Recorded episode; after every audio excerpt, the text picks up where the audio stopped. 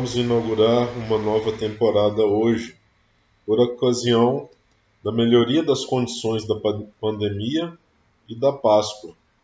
Então, viva a nova vida! Hoje é dia de descobrir que todo dia é dia, de se desconstruir e se construir, segundona, para ralar gostoso. Bom, se você faz o que gosta, ou aprendeu a gostar do que faz. Eu estou aprendendo a gostar de certas coisas da vida como ela é, como fazer tarefas domésticas e economizar, escrever e recitar, independente de saber o quanto serei lido ou ouvido, e retribuir de graça o que recebi de graça. Atenção, paciência. A gratidão é uma chave mestra, e como é prazeroso quando a chave penetra na fechadura e gira, desimpedindo o caminho de uma porta. É como a música certa no momento certo, de preferência rock ou dance music de bom gosto. A oração da serenidade é tão perfeita. É o maior compromisso com a existência, com o presente, consigo mesmo e com os outros.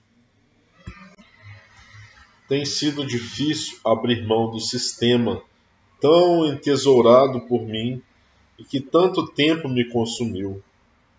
O sistema que se elaborou em minha mente, em minha psique, acerca do que eu sou de como o mundo é, como as pessoas que me cercam, como é Deus. Quero fazer barras de axis e tudo mais que tenho direito. Tais barras visam a eliminar crenças limitantes. Você tem alguma, amigo? Para um ser superior, as mudanças que podemos fazer são ínfimas mas ainda assim dignas de respeito. O universo geme e vibra numa torcida organizada por nós. Cada partícula conta.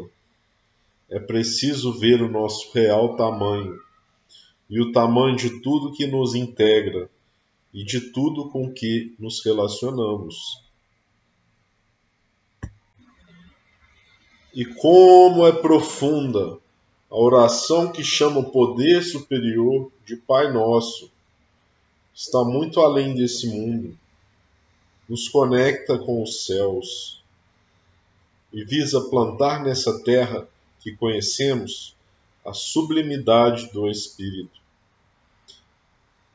É terrível estar no meio desse processo.